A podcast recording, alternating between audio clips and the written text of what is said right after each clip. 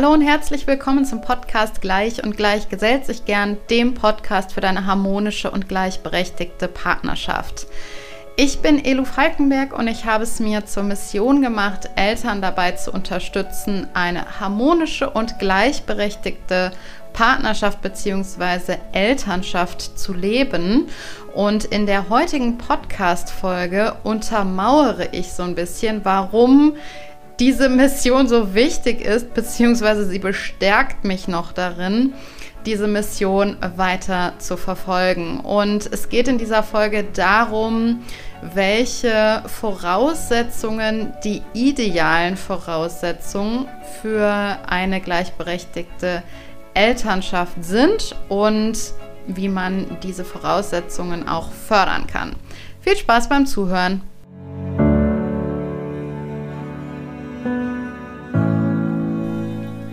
Heutige Podcast-Folge ist inspiriert durch einen Post von Patricia Camarata auf Instagram. Den hat sie am 28. Februar 2021 veröffentlicht. Und zwar hat sie darüber geschrieben, was die optimalen Voraussetzungen für eine egalitäre Arbeitsteilung unter Eltern sind sind. Und ich gehe jetzt mal auf diese Punkte ein und kommentiere die ein bisschen und untermauere die danach noch mit einer Studie, die ich gefunden habe, die das einfach nochmal stützt. Sie hat in diesem Post, also Patricia hat in diesem Post sechs Punkte genannt, die optimale Voraussetzungen darstellen für eine egalitäre Arbeitsteilung oder für eine gleichberechtigte Elternschaft. Der erste Punkt ist der, dass Entscheidungen bewusst getroffen werden und immer wieder ausgehandelt werden. Und ich habe das jetzt in meinem Online-Kurs Verantwortung im zweiten Modul auch nochmal auf eine ähnliche Art und Weise thematisiert.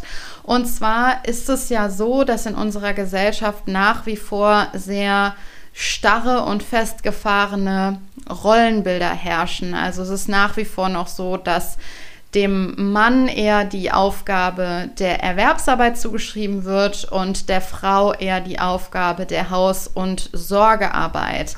Und wenn wir nicht bewusst dagegen arbeiten, in Anführungsstrichen, oder wenn wir uns nicht bewusst dafür entscheiden, was wir machen wollen, wie wir uns aufteilen wollen, welche Aufgaben wir übernehmen wollen. Wenn wir uns nicht bewusst dafür entscheiden, ähm, welchen Lebensstil wir führen wollen und so weiter, wie wir unsere Elternschaft leben wollen, dann werden wir automatisch als Eltern in eine klassische Rollenverteilung rutschen. Das ist in unserer Gesellschaft einfach noch so.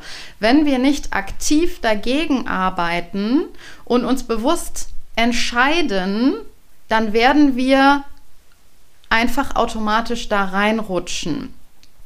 Und die Frage ist dann natürlich auch immer, also das ist eine fast philosophische Frage. Wir sind ja einfach so hm, geprägt und so sozialisiert, dass wir eben mit diesen Rollenbildern aufwachsen, dass Männer stark sind und für die Familie finanziell sorgen, ähm, dass Frauen weich sind, sich kümmern.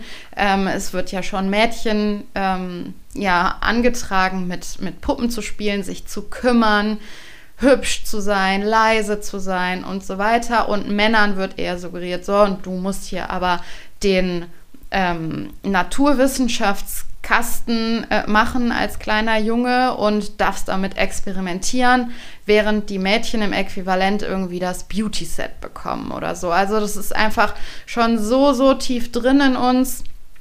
Schon von klein auf kriegen wir das so eingetrichtert. Wir wachsen alle nicht im luftleeren Raum auf. Wir sind einfach so sozialisiert. Und dann kann man sich eben diese, diese philosophische Frage stellen, wie frei sind wir eigentlich in unseren Entscheidungen? Und wie sehr sind wir eigentlich beeinflusst dadurch, wie wir aufgewachsen sind und wie wir sozialisiert sind. Und ich finde, in meinem ersten Moment kann das so eine, kann so eine Frage auch irgendwie ein Stück weit eine Ohnmacht auslösen. Auf der anderen Seite denke ich mir auch, wir sind nicht Opfer unserer Vergangenheit. Und wir sind auch nicht Opfer unserer Rollenbilder. Wir haben trotzdem noch die Möglichkeit, uns bewusst für oder gegen etwas zu entscheiden. Und das fühlt sich dann einfach ein Stück weit mehr nach, ja, nach Kontrolle an oder nach einer bewussten Entscheidung. Oder ja, Kontrolle ist vielleicht das richtige Wort. Kontrolle über das eigene Leben ein Stück weit. Und ich glaube, dass dieses ähm, Bewusstsein für Entscheidungen extrem wichtig ist dafür, wie wir unsere Elternschaft oder unsere Mutterschaft oder unsere Vaterschaft leben. Das zum ersten Punkt, zu dieser ersten Voraussetzung für eine gleichberechtigte Elternschaft. Die zweite Voraussetzung, beziehungsweise ich fasse mal die zweite und die dritte äh, Voraussetzung für eine egalitäre Arbeitsteilung zusammen. Die zweite ist ähm, geringe Einkommensunterschiede zwischen den Eltern vor der Geburt des ersten Kindes. Und das dritte ist eine relativ starke Berufsorientierung der Mutter. Ich fasse das deshalb so ein bisschen zusammen, weil sich das ja oft so ein bisschen bedingt. Ne? Also ich kann für mich selber sagen, ähm, dass ich eine sehr starke Berufsorientierung hatte und auch immer noch habe hat uns den Arsch gerettet. Mal so gesagt. Wenn ich das nicht gehabt hätte, dann wäre ich bei weitem nicht so sehr hinterher gewesen, eine gleichberechtigte Elternschaft leben zu wollen und darauf auch zu bestehen und das einzufordern. Ähm, ich habe meinen Job immer geliebt. Ich habe immer wahnsinnige Erfüllung in meiner Arbeit gefunden, in meiner Erwerbsarbeit ähm, und habe darunter gelitten, als ich das nicht mehr hatte und hatte immer ein Streben danach, beruflich erfüllt zu sein. Und deshalb, aus diesem Grund, halte ich die berufliche Erfüllung für Mütter oder eigentlich noch allgemeiner gesagt für Frauen für so, so wichtig im Sinne der Gleichberechtigung. Und das war auch der Grund, warum ich ursprünglich mein Business mit der Idee gestartet habe, Frauen dabei zu unterstützen oder vor allem Mütter dabei zu unterstützen, in die berufliche Erfüllung zu kommen. Ich halte das für so wichtig, dass man beruflich erfüllt ist und das zieht oft, beziehungsweise es bedingt sich halt gegenseitig. Also warum haben es Mütter denn so schwer, ihre berufliche Erfüllung zu finden? Ja, weil sie halt den Großteil der Haus- und Care-Arbeit übernehmen und da einfach kaum noch Zeit ist, eine berufliche Erfüllung zu finden. Und dann kommt auch noch hinzu, dass in unserer Arbeitswelt immer noch dieses starre, nur die 40-Stunden-Woche ist die wahre Arbeit. Ähm, Mantra ständig irgendwo aufpoppt und dauernd äh, gesagt wird und es auch noch so gelebt wird, da muss sich auch noch einiges ändern. Aber das macht es eben Müttern so wahnsinnig schwer. Und der Grund, warum ich dann davon, ähm, ja, ich bin nicht weggegangen so, davon, sondern ich habe das erweitert, weil ich mich gefragt habe, warum ist das denn so, dass Mütter es so schwer haben, ihre berufliche Erfüllung zu finden? Und habe dann verstanden, dass der Grund dafür ist, dass die wenigsten Eltern eine gleichberechtigte Elternschaft leben, sodass es den wenigsten Müttern eben möglich ist, ihre berufliche Erfüllung zu finden. Und ja, wie gesagt, ich halte das für extrem wichtig. Solltest du jetzt gerade in der Situation sein, noch keine Mutter zu sein oder noch kein Kind zu haben, dann sorge jetzt dafür, dass du in deine berufliche Erfüllung kommst. Sorge dafür, dass du, dass du das machst, wo dir wirklich dein Herz aufgeht, wo du Leidenschaft reinsteckst, wo du morgens aufstehst und dir denkst, geil, heute kann ich arbeiten gehen, yay, ich freue mich, ich kann was bewegen, ich habe Einfluss, ich kann einen Mehrwert leisten. Sorg dafür, dass du das hast. Und dann wird es nämlich auch leichter, wenn du dann irgendwann in der Situation sein solltest, ähm, Mutter zu sein, dass du einfach ein Streben nach dieser Erwerbsarbeit auch wieder hast. Und ich glaube, das ist ein enormer Treiber für die Gleichberechtigung. Natürlich ist es auch für Väter wichtig und gut, eine berufliche Erfüllung zu haben. Nur haben es Väter strukturell einfach deutlich leichter, sich beruflich selbst zu verwirklichen als Mütter. Ja, und dann noch eine kleine Randbemerkung an dieser Stelle. Solltest du Mutter sein und deine berufliche Erfüllung noch nicht gefunden haben, Es gibt einen wahnsinnig tollen Kurs von Hannah Drexler. Hannah hat mir selber schon an vielen Stellen in meinem Leben wirklich sehr geholfen, auch was die berufliche Erfüllung angeht. Und dieser Kurs heißt Mama im Beruf. Und Hannah ähm, ja, lässt diesen Kurs immer wieder durchlaufen. Es ist ein begleiteter Kurs und äh, sie begleitet eben Mütter dabei, ihre berufliche Erfüllung zu finden oder überhaupt erstmal zu schauen, ähm, was ist denn meine Mission? Wofür gehe ich denn los im Leben? Und was möchte ich? Welche Rahmenbedingungen möchte ich für meine Erwerbsarbeit haben und so weiter? Also, wenn du gerade in der Situation bist, beruflich nicht so genau zu wissen, ähm, ja, woran du bist oder du da einfach noch nicht so richtig erfüllt bist, dann schau mal bei Hannah Drexler vorbei. Ich kann diesen Kurs nur empfehlen. Das ist übrigens unbeauftragte und unbezahlte Werbung. Hannah weiß davon nichts, dass ich das hier in diesem Podcast erwähne. Es ist einfach Werbung von Herzen. Und ähm, ja, Hannah und ich haben da auch einfach äh, eine überschneidende Mission, dass wir beide einfach sehr für das Thema Gleichberechtigung ähm, uns engagieren. Genau. Aber zurück zu diesen Voraussetzungen für eine egalitäre Arbeitsteilung oder eine gleichberechtigte Elternschaft. Ähm, die ersten drei Voraussetzungen habe ich ja jetzt genannt. Die vierte Voraussetzung ist ein starkes familiäres Engagement des Vaters. Also da kommt es mit Sicherheit auch darauf an, wie der Vater selber aufgewachsen ist und geprägt wurde. Also wenn der Vater selber einen aktiven Vater hatte, dann ist die Wahrscheinlichkeit auch deutlich höher, dass er sich in seiner Vaterschaft auch aktiv einbringen möchte. Andersrum habe ich es aber auch schon von einigen Vätern gehört, die gesagt haben, mein Vater war überhaupt nicht präsent und ich will das so auf gar keinen Fall für meine Kinder haben. Also das habe ich schon auch gehört. Mm, ich glaube auch, dass es ein sehr, sehr starker Treiber ist für die gleichberechtigte Elternschaft. Und auch da sage ich immer, es ist halt das System. Das, was ich Müttern mitgebe, dass sie für ihre berufliche Erfüllung einstehen sollen und einfordern sollen, das auch umsetzen zu können, so gebe ich Vätern gerne mit an die Hand. Fordert eure Familienzeit ein. Fordert eine längere Elternzeit als zwei Monate ein und fordert, wenn es, nee, nicht wenn es geht, fordert eine Elternzeit ein, die ihr alleine nehmt. Alleine Elternzeit, ohne dass die Partnerin, also die Mutter des Kindes, dann auch eine Elternzeit hat. Alleine Elternzeit mit dem Kind, das ist sowohl für die Bindung zu dem Kind super, als auch ähm, für das Verständnis, das gegenseitige Verständnis in der Partnerschaft, dass man mal die Perspektive des anderen übernimmt und mal da so komplett reinschlüpft. Also es ist sowohl für die Beziehung zum Kind super, als auch für die Elternbeziehung super, wenn beide Elternteile phasenweise alleine Elternzeit nehmen und das möglichst länger als zwei Monate. Die fünfte Voraussetzung für eine gleichberechtigte Elternschaft ist, ähm, ja, das ist ein Thema, das kommt häufig hoch, eine vorhandene und auch eine genutzte natürlich Kinderbetreuung oder ähm, Kinderbetreuungsangebote. Das ist natürlich vor allem bei Kindern U2 oder in manchen Regionen auch U3 gar nicht so einfach umzusetzen, vor allem wenn man nicht Großeltern in der Nähe wohnen hat, die vielleicht auch noch mit unterstützen können.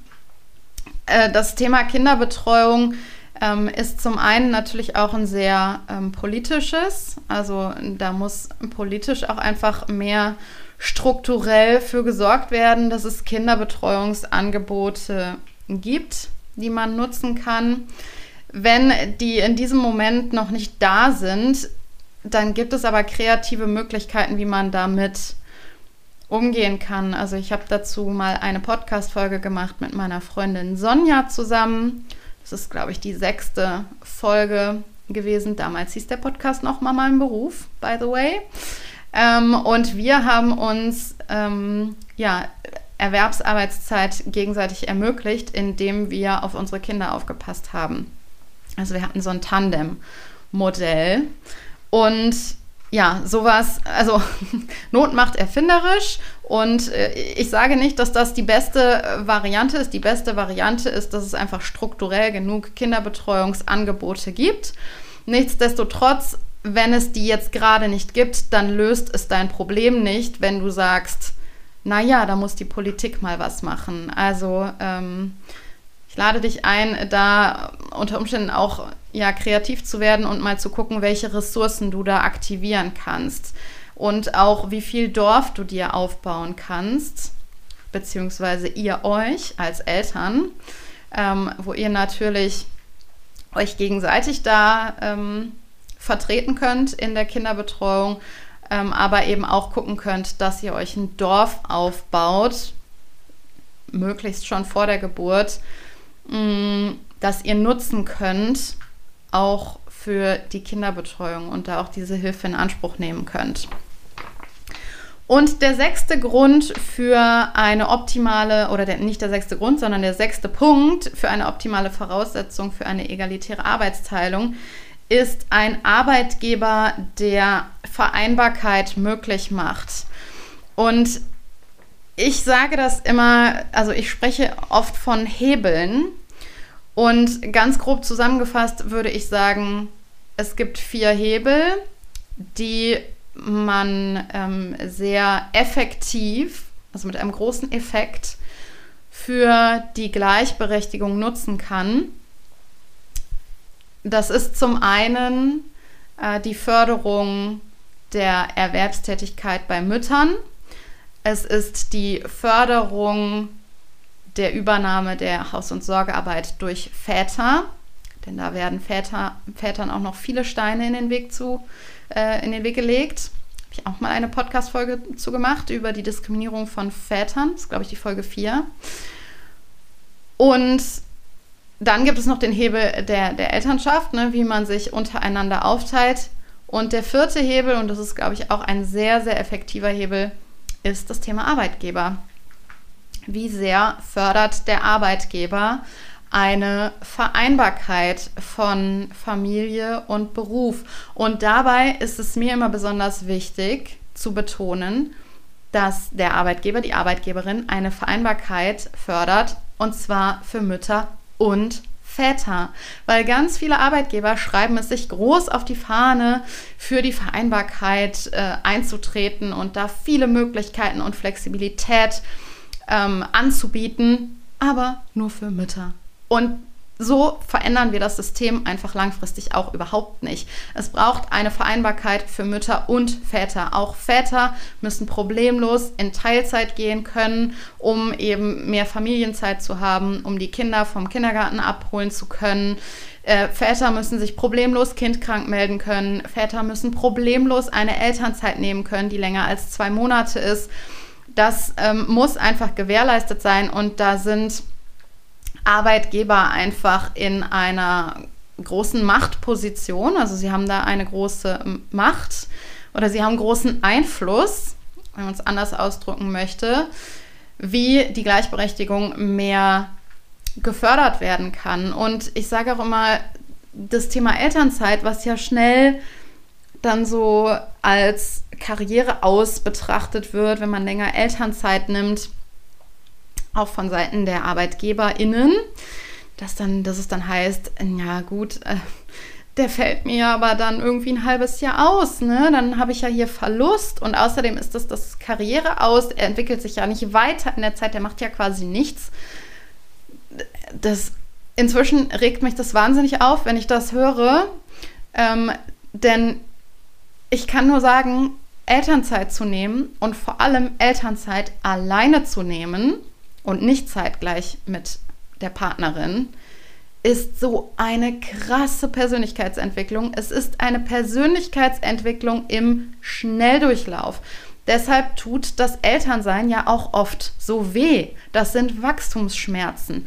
Also wir entwickeln uns da in einer, in einer Geschwindigkeit weiter, was so ähm, Faktoren angeht, wie unsere Resilienzfähigkeit, unsere Stressresistenz, ähm, Konfliktfähigkeit, Organisation, Logistik, Empathiefähigkeit.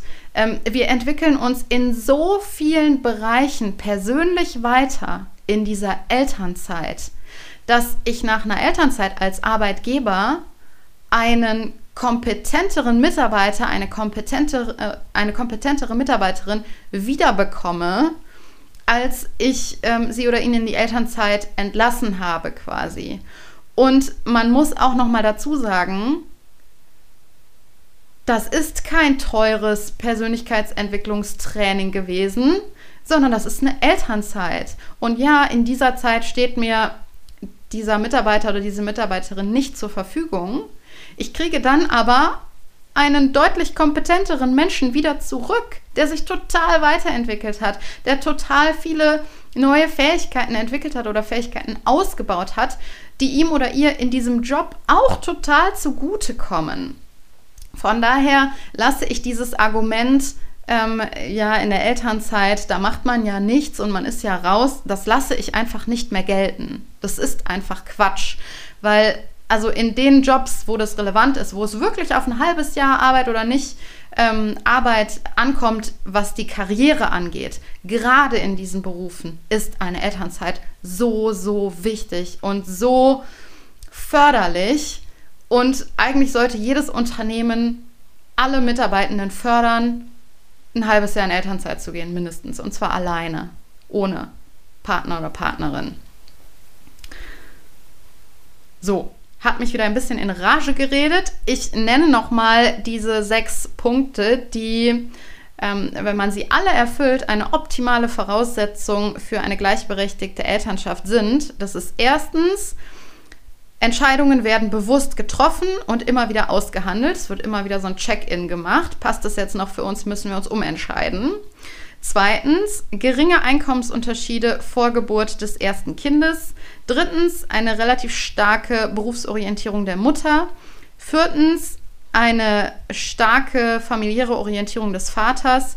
Fünftens, vorhandene und auch genutzte Kinderbetreuungsangebote. Und sechstens, ein Arbeitgeber, der die Vereinbarkeit möglich macht.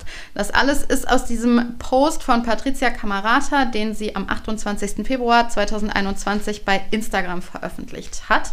Kannst du auch gerne nochmal nachlesen, wenn du möchtest.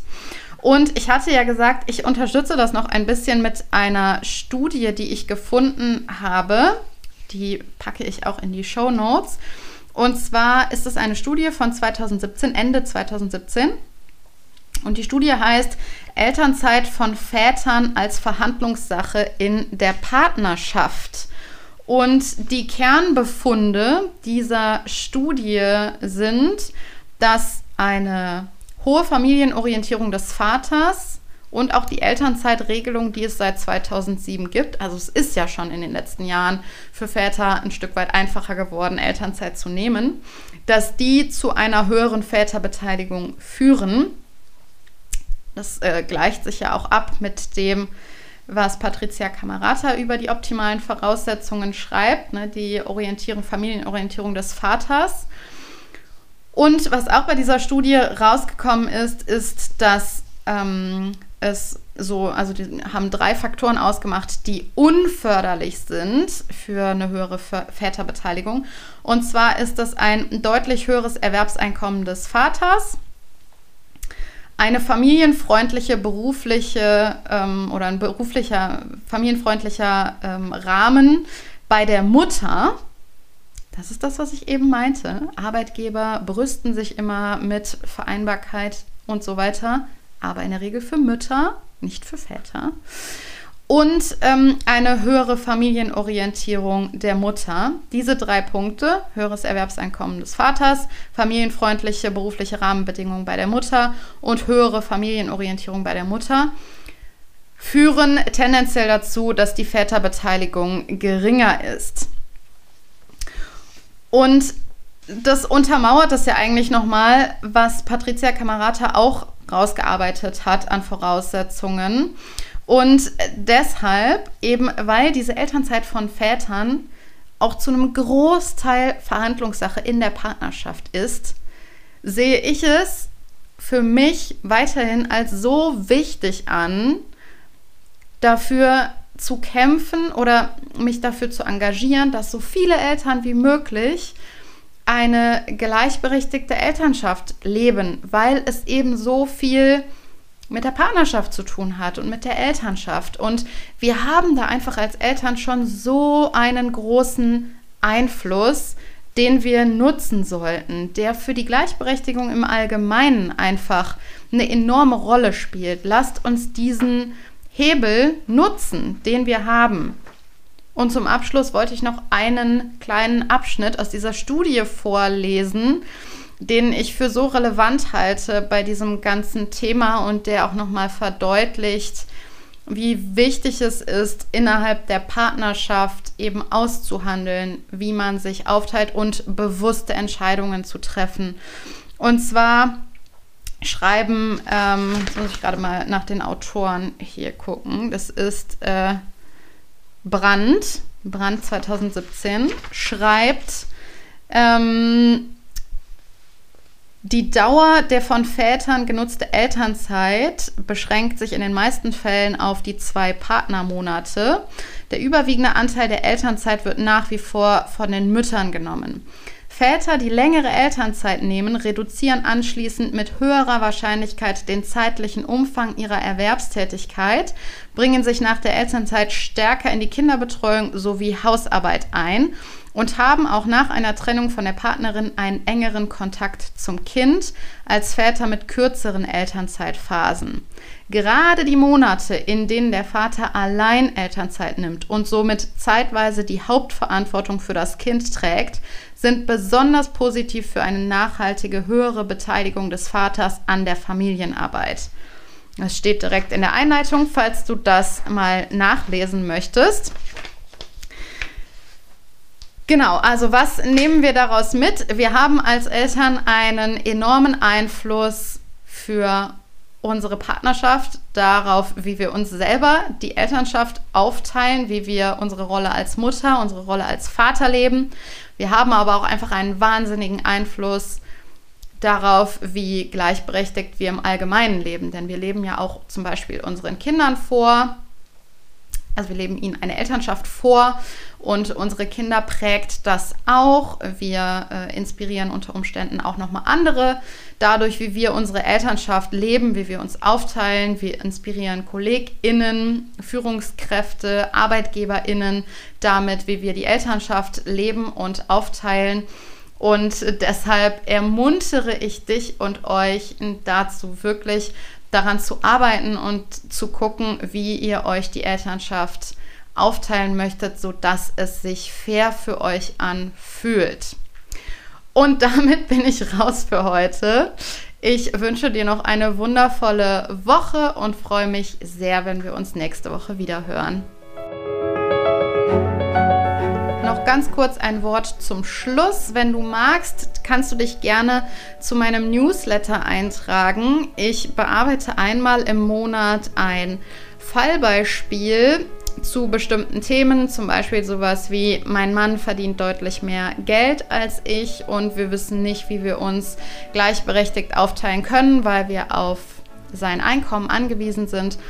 Das ist ein Beispiel. Oder äh, die Aufgabenverteilung klappt bei uns nicht. Wir haben es schon ein paar Mal versucht, aber irgendwie scheitert es immer und dann bleiben Aufgaben liegen oder werden nicht zufriedenstellend erledigt. Auf sowas gehe ich ähm, in, in dem Newsletter immer ein. Man kann sich das dann auch nachher nochmal als kostenlosen Content runterladen. Das stelle ich auf meiner Homepage zur Verfügung. Das kannst du bekommen, wenn du dich mit deiner E-Mail-Adresse einträgst und genau dann meine Newsletter auch regelmäßig empfängst. Ich freue mich da auch immer sehr über Austausch. Also du kannst auch gerne mal auf eine E-Mail einfach antworten und entweder schildern, wie das bei dir so ist oder ja vielleicht auch kommentieren oder mir ein Feedback dazu geben. Ich freue mich da auf jeden Fall sehr über Austausch. Du findest den Newsletter unter www.elufalkenberg.de slash newsletter. Und ansonsten freue ich mich natürlich wie immer, wenn du den Podcast hier entweder bei Spotify abonnierst oder mir bei iTunes eine 5-Sterne-Bewertung hinterlässt. Der Podcast hier ist ja ein kostenloses Angebot und ich verdiene durch den Podcast auch nichts. Ähm, deshalb freue ich mich da immer besonders, wenn du mich unterstützt, zum Beispiel eben durch ein Abonnement oder durch eine Bewertung. So, ich wünsche dir, wie gesagt, eine schöne Woche und freue mich, wenn wir uns nächste Woche wieder hören. Bis dahin alles Gute, deine Elu.